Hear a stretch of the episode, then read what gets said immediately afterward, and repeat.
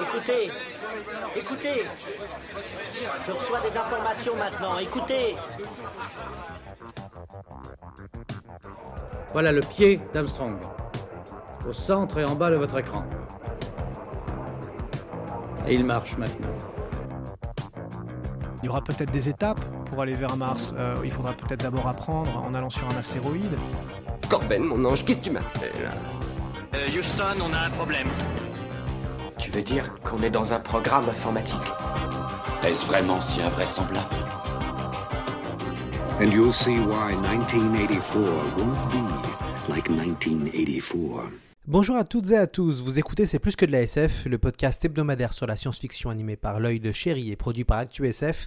Comme vous le savez, nous continuons notre semaine spéciale Mad Max, nous entamons la phase critique avec notre analyse du troisième épisode de la saga. Pour ceux qui voudraient revoir la série, la chaîne TCM diffuse justement la fresque post-apocalyptique de George Miller. Et maintenant, bande-annonce. Le monde vient de subir l'épreuve du feu.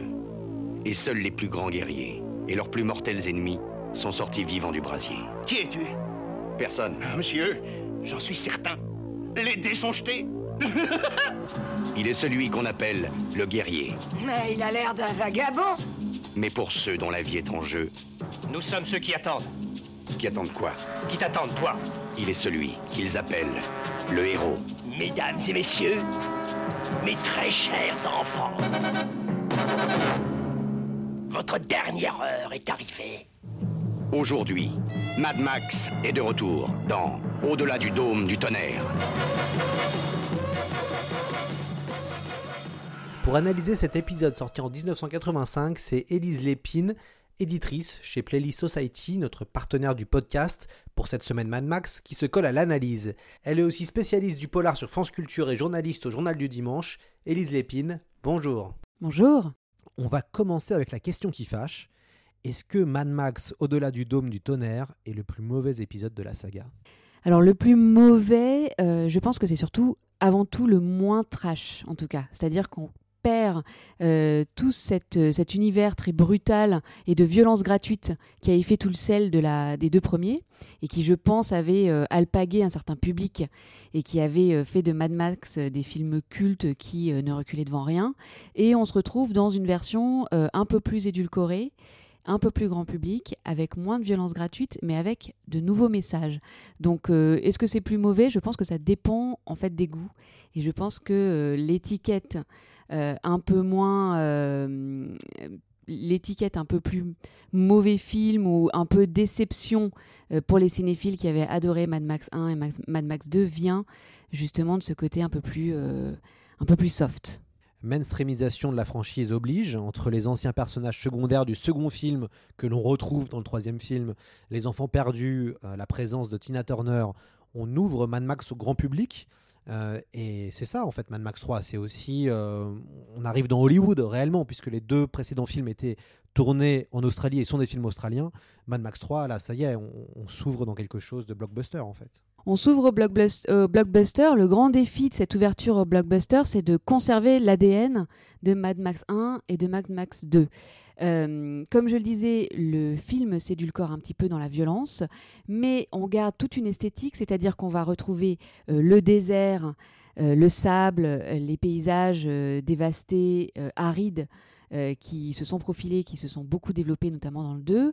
On garde la vitesse, les voitures, le côté euh, steampunk, euh, rétro-futuriste avec toutes ce, côté cro-magnon, sauvage, grotte, retour à, une espèce d'humanité antique et de, de- d'hommes, d'hommes sauvages.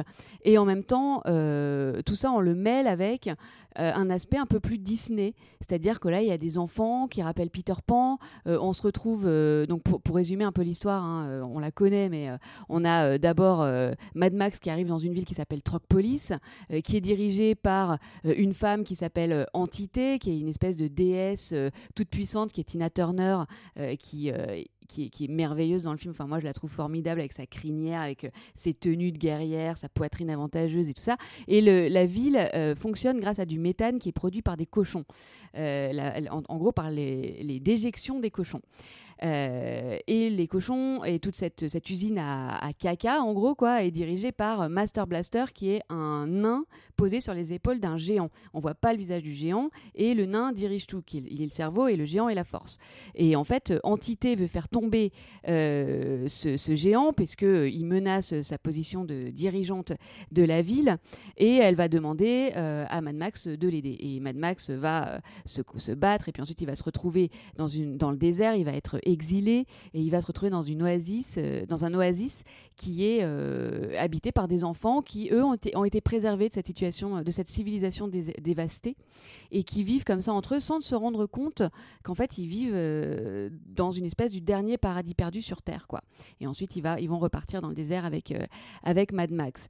Euh, et donc là il y a tout cet aspect euh, Disneyland, Peter Pan, une esthétique euh, qui ramène de la fraîcheur, qui ramène un peu de pureté de l'enfance, mais on conserve dans l'ADN de de Mad Max, on conserve la sauvagerie du désert, on conserve quand même une forme de, br de brutalité puisque il y a des combats, il y a de la violence, et puis il y aura aussi quand même des, des véhicules et des, des, poursuites en voiture. L'esthétique un peu queer punk, homo-érotique avec du cuir, des, des, soldats qui portent des espèces de strings avec euh, des, euh, des anneaux, des crochets, enfin toute cette esthétique qui était déjà beaucoup dans, le, dans Mad Max 2. Et puis, et puis voilà, les moteurs, la vitesse et la violence. On a quand même l'impression, puisque Mad Max 3, quand on parle aux fans, c'est celui qui, qui plaît le, le, le moins, on, a l'impression que les gens ont été peut-être déçus par le manque de radicalité, et, radicalité qui fait le charme de la franchise Mad Max. Et on a l'impression que celui-là est peut-être un poil moins radical que les autres. Il euh, y, y, a moins de courses, il y a moins de violence, comme vous l'avez dit. Et, justement, c'est peut-être ça qui a un peu déçu euh, à, ce, à ce moment. Il y a moins de radicalité dans la violence. Euh, effectivement, il n'y a pas cette euh, cruauté gratuite euh, qui, qui, peut y avoir dans le 1, notamment avec la mort du fils de Mad Max, qui est terrible, et puis, et puis dans le 2, qui est aussi quand même dans, dans, le gore et dans, et dans la violence. Mais il y a quand même le meurtre d'un handicapé qui ressemble beaucoup à un enfant. Euh, qui est euh, ce fameux géant euh, sur les épaules duquel est juché le nain. Il y a quand même Max qui met une énorme torgnole à une, adolescente de 16 ans, ce qui n'est pas franchement d'une grande, d'une grande douceur. Il y a la mort d'un enfant qui est englouti dans le sable accidentellement. Il y a tout cet aspect scato avec euh, les déjections de cochons. Enfin, il y, a quand même un truc. Euh, voilà, on est quand même dans une esthétique relativement trash. Et puis, il y a bien sûr le dôme du tonnerre, quoi, le Thunderdome, qui est là où la violence se concentre. Mais ce qui dilue la radicalité, c'est qu'il y a aussi un message plus humaniste, une espèce de plaidoirie pour un monde moins violent, pour un monde d'après qui sera peut-être un futur plus souriant pour les enfants. Et il y a tout un questionnement sur les générations futures et quel monde est-ce qu'on leur prépare et on leur réserve Qu'est-ce qu'ils peuvent trouver comme place dans ce, cet univers euh, hostile? On change aussi de, genre. Le, les deux premiers jouent la carte du western ainsi que le quatrième. Dans ce troisième opus, on est dans le, du péplum. Il euh, y, y, a le combat dans le dôme du tonnerre qui peut se voir comme une forme de, jeu du cirque en hommage aux gladiateurs. Euh, et puis, on peut aussi dire que qui dit péplum dit surtout religion. Et, Max ressemble aussi à un nouveau Moïse. Donc il y a aussi, on change aussi un peu de, formule et le péplum est quand même très présent dans, ce film. Ouais, il y a une, multipli une, multiplicité de références en fait euh, dans le film, à la fois biblique, comme vous l'avez dit, c'est-à-dire qu'il y a Moïse et Moïse. Je trouve que la référence euh, se, se, traverse les quatre. Mad Max, c'est-à-dire que Moïse dans la Bible, c'est le personnage qui euh, guide son peuple, qui le sort de l'esclavage, mais qui en même temps euh, n'atteint jamais le pays promis. Il n'atteint jamais la terre promise. Et ça, c'est Mad Max à la fin de chaque euh, de, chaque, de chaque Mad Max, euh, il n'entre pas, les autres oui, mais lui non, il se retrouve à, poursuivre son errance comme s'il était condamné à éternellement rester aux portes, aux portes de la terre promise. Donc voilà, il y, a ça, il y, y, y, a la référence à, euh, à Sodome et Gomorre, euh, avec cette ville, euh, cette ville souterraine, avec ces cochons qui, qui, qui, vivent dans, enfin qui, qui, produisent du méthane et ces hommes qui vivent dans une ultra-violence. Il y a la référence à, à Babylone aussi, puisqu'il y a une multiplicité de cultures dans la ville, dans Trocpolis. Il y a ces masques qui évoquent le théâtre de nos japonais. Il y a une esthétique très japonaise aussi dans la musique avec ces tambours, qui, ces percussions qui remplacent les cuivres qu'on entend beaucoup dans Mad Max 2. Là, dans Mad Max 3, on a beaucoup de percussions qui rappellent le théâtre asiatique et notamment le no japonais.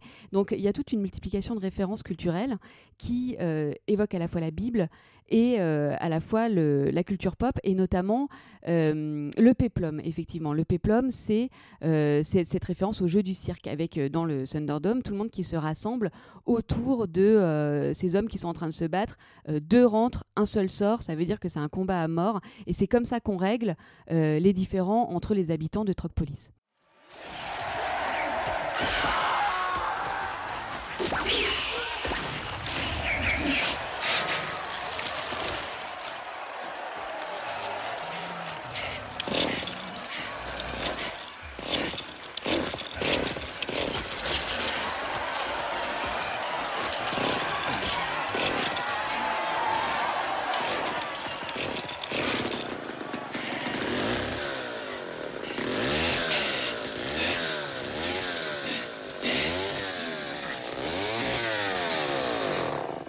On a aussi l'impression de revivre l'histoire du Jardin d'Éden avec euh, des enfants qui décident de quitter leur petit paradis pour affronter le désert et la violence des hommes. Alors là, la différence avec le Jardin d'Éden, c'est que les enfants décident de quitter le paradis, parce alors que dans le Jardin d'Éden, ils sont chassés du paradis parce qu'ils ont euh, commis le péché de vouloir euh, connaître euh, la différence entre le bien et le mal, etc. là, les enfants décident eux-mêmes. Ils se trompent parce qu'ils ont une, image complètement idéalisée de ce qui les attend à l'extérieur de, de, leur oasis. mais oui, en même temps, ils ont envie de savoir et ils ont envie d'avoir la connaissance, un peu comme Adam et Ève. C'est-à-dire qu'ils veulent, ils veulent connaître le monde au-delà de leur mur sans se rendre compte qu'en fait, c'est ce que leur explique Mad Max, ce qu'il y a dehors, c'est mille fois pire que ce qu'ils ont à l'intérieur et c'est là qu'ils devraient rester et vivre. D'ailleurs, le jeu de Mel Gibson est un peu différent euh, des, deux précédents opus. Il est plus humain. Alors, même s'il met des, baffes hein, aux enfants, mais le, personnage euh, semble moins fou et plus responsable. Il y a un côté peut-être plus père de famille. Ouais, en fait, euh, je ne veux pas faire de la psychologie de comptoir, mais le tournage de, Mad Max 3 se passe au moment où George Miller vient de perdre Byron Kennedy, qui est un ami très proche, qui était le producteur des deux premiers. Et en fait, euh, il a le cœur brisé, il est en deuil. Il va dire plus tard que euh, quand il repense au tournage de Mad Max 3, il se rappelle même plus euh, de comment ça s'est passé, tellement il était malheureux et triste de la perte de cet ami. Et en fait, il y a une espèce de douceur et de tristesse diffuse qui traverse tout le film Mad Max 3, une espèce de tendresse aussi qui s'incarne dans les enfants. Et c'est comme si dans ce film-là, George Miller revenait sur le deuil de l'enfant qui, euh, qui est l'élément central de Mad Max 1, donc la perte du fils de, Max. Et, en fait que là, il arrivait à, d'une part, exprimer ce deuil et à le essayer de le guérir ou de le réparer. Et il y a vraiment euh, ce deuil qui euh, résonne très fort. Dans le 2, il y a le petit garçon, il y a un enfant. Et Max s'attache à ce petit garçon. Et dans le 3, il y a plein d'enfants qui sont comme les frères et les sœurs de ce petit garçon sauvage de Mad Max 2. Et en fait, dans le 3, euh, Max, qui a le cœur brisé, il faut pas oublier que c'est un père endeuillé et un mari endeuillé, euh, les prend sous son aile pour essayer de les protéger et de leur offrir un meilleur futur. Et en ça, c'est vraiment un père. Et je trouve que ça fait écho, le chagrin de Max, qui transpire dans le 3 particulièrement, euh, fait peut-être écho au chagrin de George Miller, qui a eu un trop-plein à ce moment-là de, euh, de deuil et, qui a eu vraiment le cœur brisé de perdre euh, son ami proche et qui du coup euh, fait, vraiment ce travail de deuil et ce travail de... On sent qu'il a moins envie de brutalité et plus envie de consolation. Qu'est-ce que tu vends? Je recherche un homme. T'as de la marchandise? Il conduisait un attelage de chameau. Les gens viennent ici pour vendre. Faire un peu de profit, faire un peu de business. Si tu n'as rien à vendre, tu n'as rien à faire à Barterton. Rien qu'une heure, c'est tout. Suivant. Alors je pourrais vendre mes services. Désolé, le bordel est plein.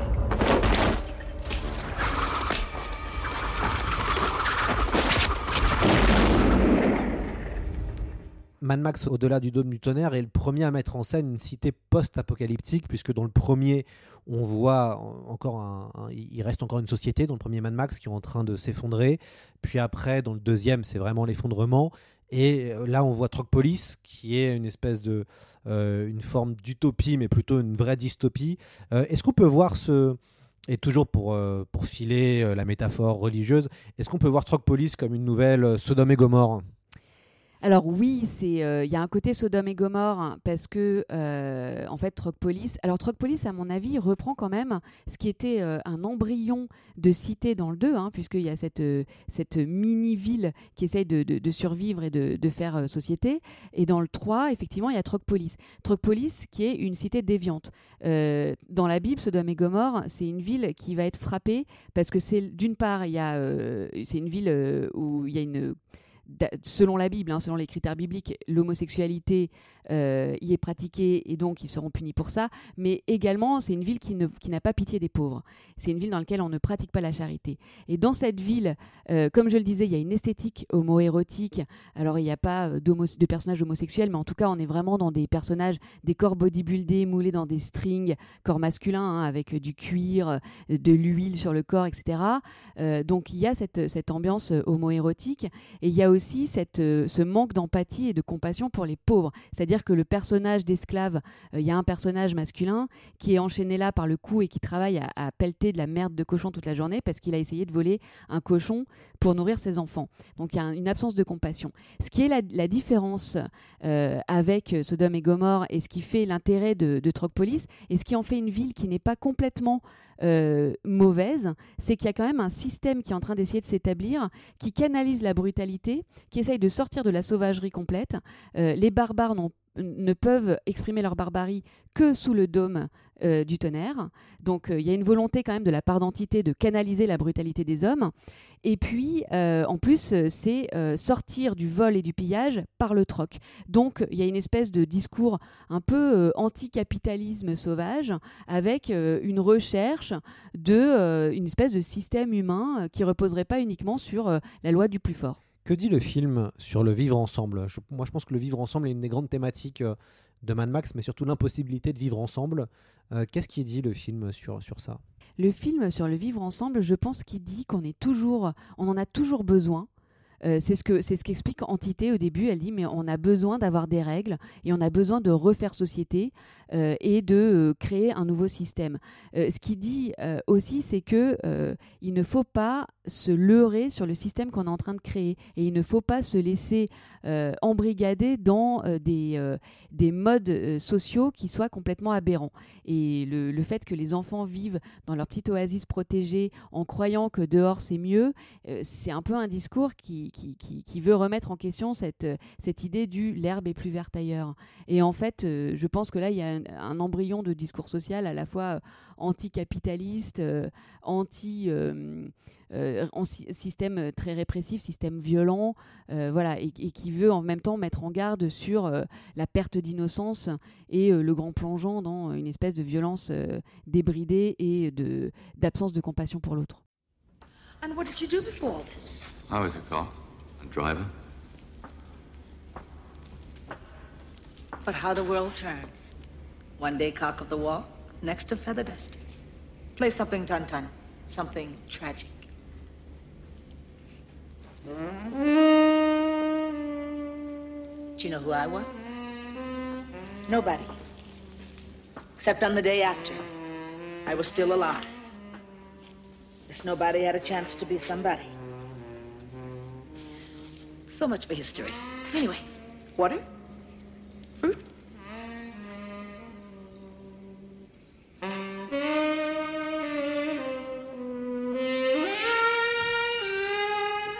Mad Max, la franchise est souvent portée par un grand méchant, et en fait, Tina Turner n'est pas vraiment une méchante.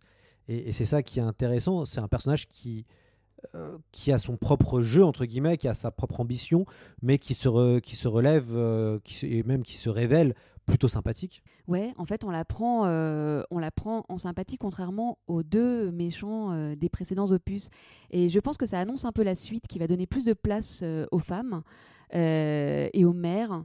Et je pense qu'il y a quand même une réflexion aussi de la part de George Miller sur euh, qu'est-ce que les femmes peuvent apporter à ces sociétés qui sont en train d'émerger et à ces villes qui essayent de se construire et à ce monde qui essaye de se refaire, femmes et enfants. En fait, et euh, la femme et l'enfant perdu de l'épisode 1 reviennent hanter tous les suivants. Et dans le 3, il commence à prendre beaucoup plus de place et à avoir plus d'importance. Effectivement, on sort de cette, cette conception totalement, euh, totalement euh, misogyne, euh, à la fois misogyne et homophobe d'ailleurs, hein, effectivement, des deux premiers, où la femme était soit assassinée, soit violée, soit elle, elle était en pamoison, en pamoison devant les mecs, soit elle était, elle était complètement victime. Là, il y a une femme forte qui émerge.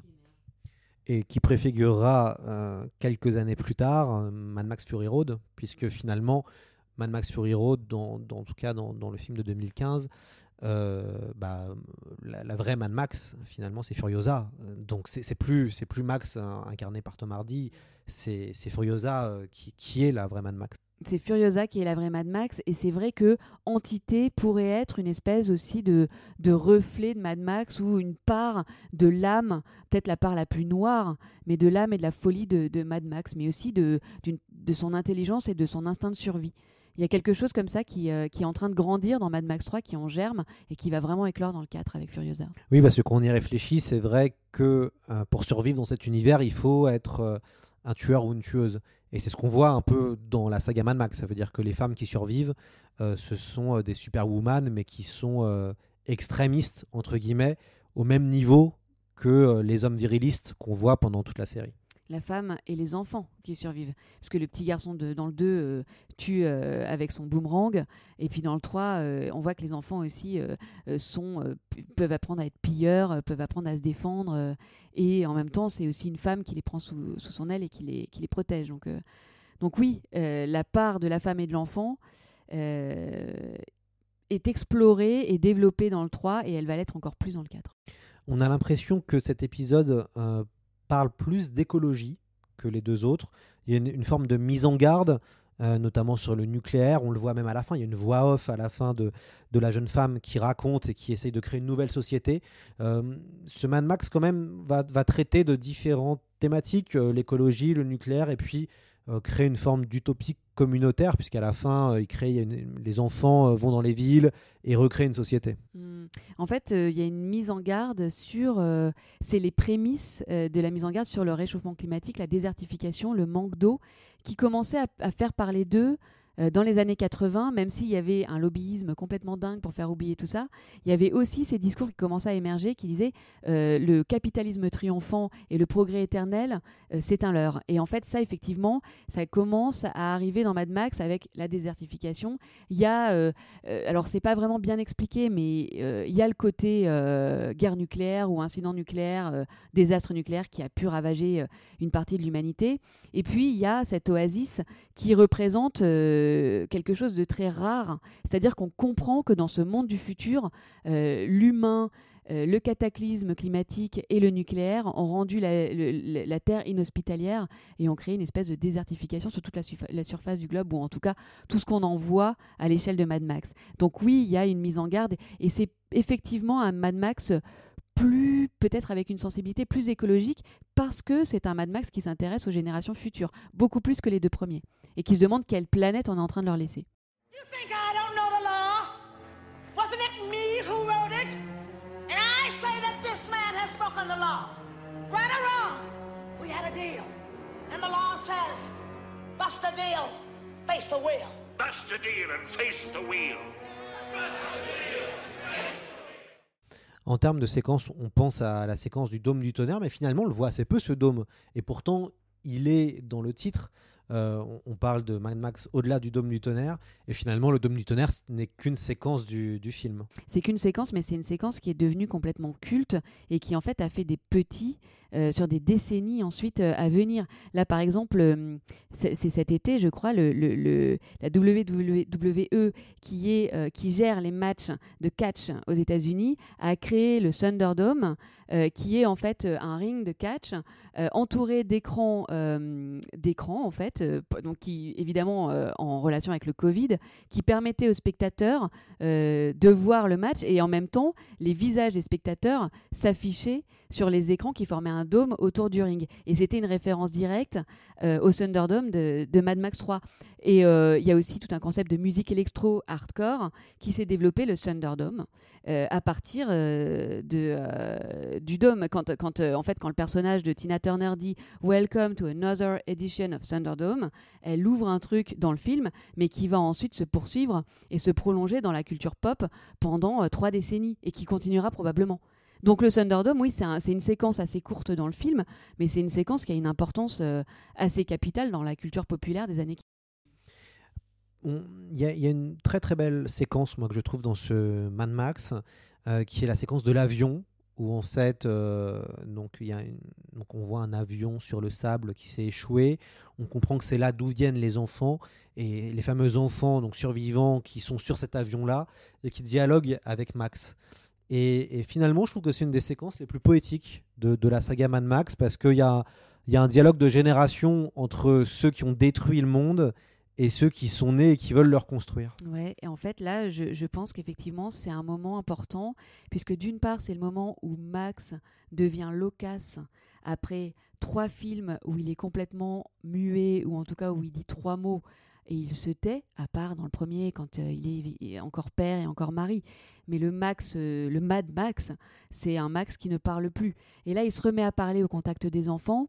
Il y a une espèce de de, retour euh, vers l'autre qui se fait par le face-à-face avec ces gosses-là qui lui rappellent son fils perdu et qui lui rappellent son rôle dans ce monde en, en perdition. C'est-à-dire que c'est peut-être que lui peut aider euh, à sauver des générations futures. Et là, effectivement, il se met à leur expliquer euh, comment fonctionne ce monde dans lequel ils ont le malheur d'être nés et de grandir, et dans lequel il y a peut-être, et on sent qu'il est en train lui-même de, s'en rendre compte et de d'ouvrir les yeux là-dessus, il y a peut-être les germes d'un futur possible. Mais euh, ça, fait écho à, à ce qui se passe dans... Enfin, George Miller cultive dans Mad Max 3 euh, les belles choses qui- qu'il a à l'intérieur de lui, tout comme Max cultive les bonnes choses qu'il avait étouffées à l'intérieur de lui. Dans, Mad Max, il y a, dans le 3, il y a les cochons. Euh, George Miller, c'est quelqu'un qui a réalisé Babe le cochon. C'est quand même quelqu'un qui a en lui une part d'enfance, une part de fraîcheur, une part de, tendresse. Et, euh, et cette part-là s'exprime dans les moments de, de, confrontation à l'enfance dans Mad Max 3.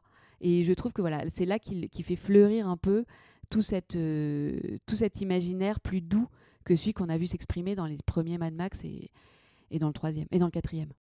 On peut aussi parler de la, musique, où c'est peut-être euh, souvent les, bandes sons de Mad Max sont pas forcément mémorables, entre guillemets, euh, en tout cas dans les deux premiers. Là, il y a Maurice Jarre, bon bah voilà, grand compositeur, et puis surtout, il y a un tube, euh, We Don't Need a- an, an- an- Another Hero, qui est un super tube, et, qui est même un des meilleurs titres de Tina Turner avec GoldenEye, euh, donc de la franchise James Bond. Donc ça aussi, c'est assez rigolo que c'est là où on voit que cet épisode est très différent des autres, parce qu'il s'inscrit dans quelque chose de vraiment global et mondial. C'est un truc que moi j'adore, j'adore ce morceau. Et, euh, et il dit beaucoup de choses. Il entre, il entre en écho avec toute cette part euh, tendre et positive qu'on peut avoir dans Mad Max 3. We Don't Need Another Hero, à un moment donné, elle chante Love and Compassion, Their Day is Coming. Euh, c'est quand même, enfin, je comprends les déçus de Mad Max 3, euh, ceux qui avaient adoré la brutalité et la cruauté des deux premiers. Bon là, euh, vous avez Tina Turner qui vous chante que l'ère de l'amour et de la compassion est en train d'arriver. Il faut pas oublier que on est dans les années 80, on est en 85. C'est l'année où va sortir aussi euh, USA for Africa. C'est l'année de euh, We Are the World. C'est-à-dire qu'on commence à s'ouvrir un peu aux à penser aux enfants, We Are the Children, et à penser au futur de l'humanité. Et on se dit merde, on se dit mince, euh, l'Afrique va mal, le monde va va mal, euh, le désert gagne du terrain, la violence, la guerre gagne du terrain, les gens meurent de faim, il faut qu'on fasse des chansons, il faut qu'on fasse des œuvres d'art, il faut qu'on fasse des films euh, pour essayer de dire que euh, les générations futures comptent aussi et qu'on peut peut-être leur apporter autre chose que de la violence, de la brutalité, de la désolation de la guerre et de la famine et du désert. Et c'est exactement ce que dit la chanson de Tina Turner, qui dit on n'a pas besoin d'un nouveau héros, on a besoin de quelqu'un qui nous montre le monde d'après avec tendresse, avec compassion. C'est là le grand changement de visage de Mad Max. Oui, et puis c'est aussi euh, ce qui est intéressant, c'est que c'est peut-être une des fois où euh, Mad Max devient une entre guillemets une super franchise. Et ce qui est intéressant, c'est qu'après il va y avoir euh, 30 ans, euh, enfin 20 ans pardon, non 30 ans, euh, 30 ans pour pour avoir la suite. Donc il y a une espèce de coupure aussi, on, on a- on clôture aussi un cycle avec ce Mad Max. Ouais, en fait, je pense qu'on sort des années 70, les années 70 de d'un- d'une forme d'égoïsme, de jouissance, euh, euh, jouissez sans entrave, Woodstock. On est d'un côté euh, dans euh, la recherche de confort, dans les Trente Glorieuses, dans les drogues, la liberté sexuelle, et aussi dans une forme de violence débridée qui est apportée aussi par, par les drogues et par la criminalité qui monte. Un monde qui pollue à tout va et qui est en train de faire, euh, de, de- de- faire le, lit euh, de- de- de- des désastres à venir. Tout ça est en train de s'achever, c'est en train d'être critiqué vertement dans Mad Max 1, dans Mad Max 2. Dans Mad Max 3, il y a ce côté We are the children, qu'est-ce qu'on est en train de faire pour la suite? Et puis après, il va se passer ce qu'on ce qu'on connaît, c'est-à-dire qu'on va avoir les années 90, euh, les années 2000, euh, le, le 11 septembre, euh, un monde qui va de plus en plus mal, euh, un capitalisme qui est de plus en plus contesté, de plus en plus destructeur. On a un monde qui nous déboussole complètement. Moi, je comprends que George Miller, il soit allé faire Babe le cochon. Parce que là, euh, je veux dire, face à l'humanité qui se dégrade, euh, face à un discours qui n'a pas du tout été entendu, puisque We Are the Children, euh, tu parles, il y a eu une quantité de guerre, une quantité de famine euh, invraisemblable euh, après les années 80 euh, et jusque, enfin, je veux dire, c'est encore en train de se poursuivre. Et donc, je pense que en 2015, quand il fait Mad Max 4, tout ce qui lui reste à dire, c'est euh, le, post-apo et la dystopie, c'est maintenant, les amis. C'est-à-dire qu'aujourd'hui, euh, quand on est en confinement, quand on est en train d'entendre des scientifiques tirer la sonnette d'alarme sur le réchauffement climatique, on se dit, OK, Mad Max, c'est demain. Et donc je pense que euh, le, sentiment d'urgence qu'on a commencé à ressentir vraiment dans les années 2010, euh, il s'incarne dans Mad Max 4. On peut aussi re- revenir sur, Mel Gibson, qui finalement Ce qui est intéressant, c'est que c'est peut-être la première fois où Mel Gibson devient, en tout cas le personnage de Mad Max joué par Mel Gibson devient un, chef de meute, devient un leader. Et ce qui est assez drôle, c'est qu'on retrouvera ce côté leader euh, de Mel Gibson, notamment dans Braveheart, euh, quelques, années, quelques années plus tard. Ce qui est intéressant en fait dans le personnage de Mel Gibson et dans le personnage de Mad Max, c'est que euh, c'est un sexe symbole absolu. Enfin, moi, quand je regarde Mad Max, euh, je peux pas m'empêcher de trouver que Mel Gibson est quand même vraiment très très canon. Mais euh, à aucun moment il est dans la séduction.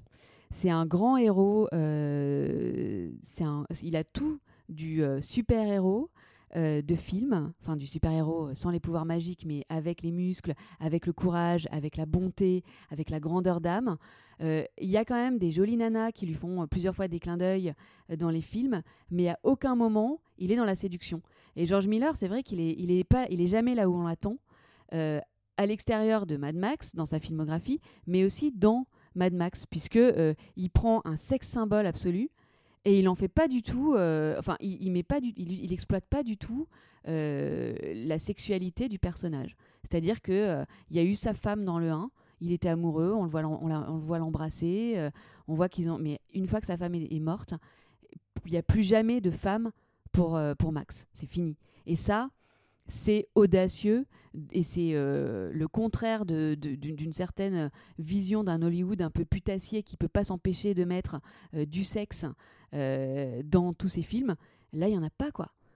Il y en a pas, c'est-à-dire que Mad Max, c'est devenu l'homme, l'homme magnifique, intouchable, le beau mec qu'on n'aura jamais quoi. Oui, c'est assez intéressant. Et puis, on, on voit que c'est finalement un, personnage et un héros très différent des héros de, cette même époque. Euh, quoique, dans ce côté un peu, euh, un peu l'homme d'une seule femme, on pense forcément à Rocky, euh, puisqu'il y a quand même une grande histoire d'amour dans, Rocky et dans le premier épisode. Et, c'est intéressant de, comparer les différents héros. Et c'est vrai que Max, le charme de, Max et ce que disait Alexandre Matisse, c'est que c'est un, il a un côté guerrier solitaire et que ça reste profondément un solitaire. Et ce qui est drôle dans celui-là, c'est que c'est un, Max qui, par la force des choses, euh, doit s'occuper de d'autres personnes. Et ça, c'est quelque chose qu'il n'y a pas du tout dans les autres, où euh, il suit soit une mission, soit il est dans quelque chose d'autocentré, qui est la survie, récupérer l'essence, se venger. Euh, là, dans celui-là, il, il décide d'embarquer ses enfants et de les emmener ensemble. Alors moi, dans le 2, euh, je le trouve quand même, par la force des choses et malgré lui, un peu obligé de, euh, de prendre sous son aile d'autres personnages. Ça germe dans Mad Max 2. C'est- Il y a le petit garçon euh, qui euh, sauvage, le petit enfant sauvage, qui se met en danger et il est toujours en train de le rattraper par sa capuche et de le ramener dans le camion, notamment. le, le gamin a, besoin de lui et lui le, prend. Il y a ce, ce mec là qui est dans son petit hélicoptère. qui, qui lui dit on est partenaire, on est partenaire. Et puis lui, en fait, il, le- est jamais dégueulasse. Il le laisse jamais enchaîner tout seul à son bout de bois dans le désert. Il, est quand même en train de le prendre euh, sous son aile. Il prend cette petite ville de survivants euh, qui veut faire société et qui veulent rester des hommes dignes sous son aile. Évidemment, c'est pas trop exploité dans le 2. Dans le 3, c'est complètement exploité. C'est-à-dire que dans le 3, il se retrouve face à des gamins euh, qui ont besoin de lui, qui ont besoin de lui pour survivre, et il se pose en guide mais il restera toujours un guerrier solitaire. À la fin, il repart seul. C'est pour ça qu'on peut le comparer au personnage de Moïse dans la Bible. C'est-à-dire que euh, on a, euh, on a ce, ce- ce- mec qui ouvre la mer en deux, qui traverse le désert, qui charme des serpents. Enfin, je sais plus tout ce qu'il fait quand il est chez les, chez les, chez les, chez les Égyptiens. Il, fait les sept plaies d'Égypte, il transforme son bâton en serpent, euh, il, il- fait peur à tout le monde, il brave, il brave le... comment ça s'appelle le, le pharaon, Euh, et puis il part dans le désert, il écrit les tables de la loi, il affronte les éclairs, il voit le visage de Dieu, et finalement il rentre jamais dans la terre promise. Et c'est pareil pour Mad Max. C'est pareil pour Max. Max, il restera toujours aux portes, mais il le veut bien, lui. Il n'est pas puni. Il- C'est un choix. Il est puni parce que sa femme et son fils sont morts. Je pense que c'est un- un- aussi un grand film sur la culpabilité du survivant. C'est-à-dire, euh, ma femme et mon fils ne sont plus là, je veux pas euh, toucher au bonheur je veux survivre, mais je ne serai plus jamais un homme complet, un homme heureux. C'est pour ça que les femmes lui passent sous le nez sans qu'il s'y intéresse, et que euh, les petites bulles de survie que les personnages arrivent à créer, euh, lui ne- ne- ne- n'acceptera jamais d'y planter sa tente.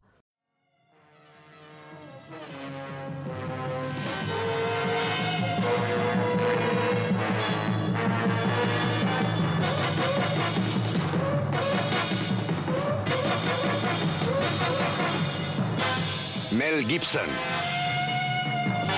Tina Turner. Dans Mad Max, au-delà du dôme du tonnerre.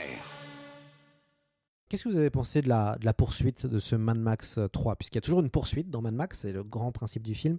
Euh, le, troisième, qu'avez-vous pensé de, de cette poursuite qui est plus finalement rigolote que, les autres? Il y a plus de, de- de- Comme il y a les enfants, finalement, il y a aussi un nain, il y a un côté beaucoup plus comique dans cette poursuite. Elle est moins, elle est moins longue. euh, elle occupe moins d'espace dans le film. En tout cas, j'ai l'impression, j'ai pas chronométré les poursuites, mais euh, j'ai l'impression qu'elle arrive euh, quand même beaucoup plus tard et qu'elle est plus, elle est plus courte et elle est beaucoup plus fantaisiste, beaucoup plus fantasque même. Effectivement, il y a les enfants, il y a le nain, il y a une esthétique presque dessin animé en fait. Enfin, il y a des rebondissements qui évoquent un peu les courses poursuites de Titi et Grominet ou le, le lapin là. Quoi de neuf docteur, euh, comment il s'appelle euh, Bugs Bunny. Il y, y a un truc un peu comme ça, il y a quelque chose d'un peu plus facétieux. Je pense que ça vient, euh, ça vient des enfants. Ça vient du fait que George Miller a peut-être envie à ce moment-là de euh, peut-être de s'amuser un peu plus ou d'être euh, de, dissiper euh, la tristesse qui est la sienne. Là, c'est moi qui psychanalyse un peu George Miller. hein. J'ai peut-être complètement tort, mais il faut pas oublier qu'il est en deuil et que peut-être à ce moment-là, tous les moyens sont bons pour être dans quelque chose de plus léger.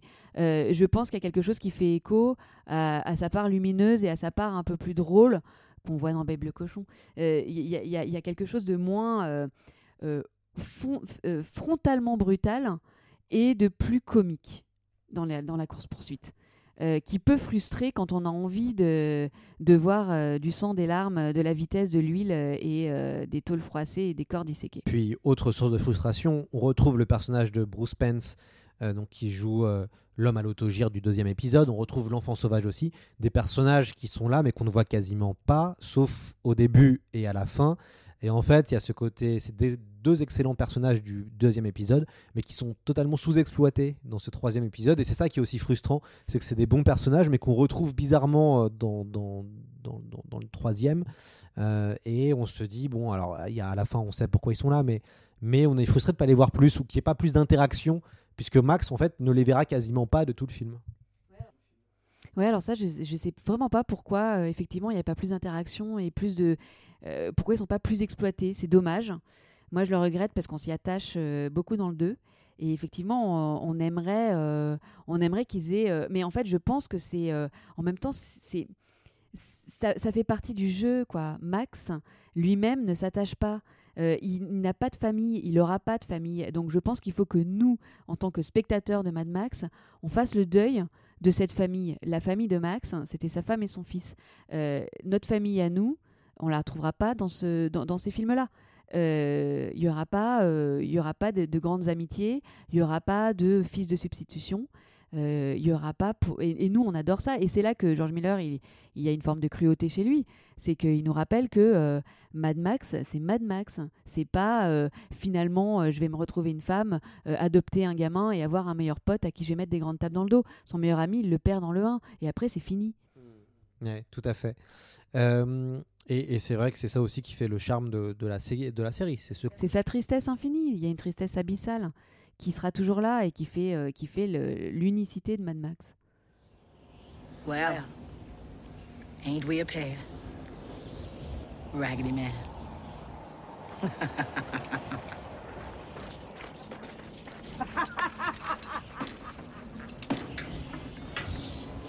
Goodbye, soldier.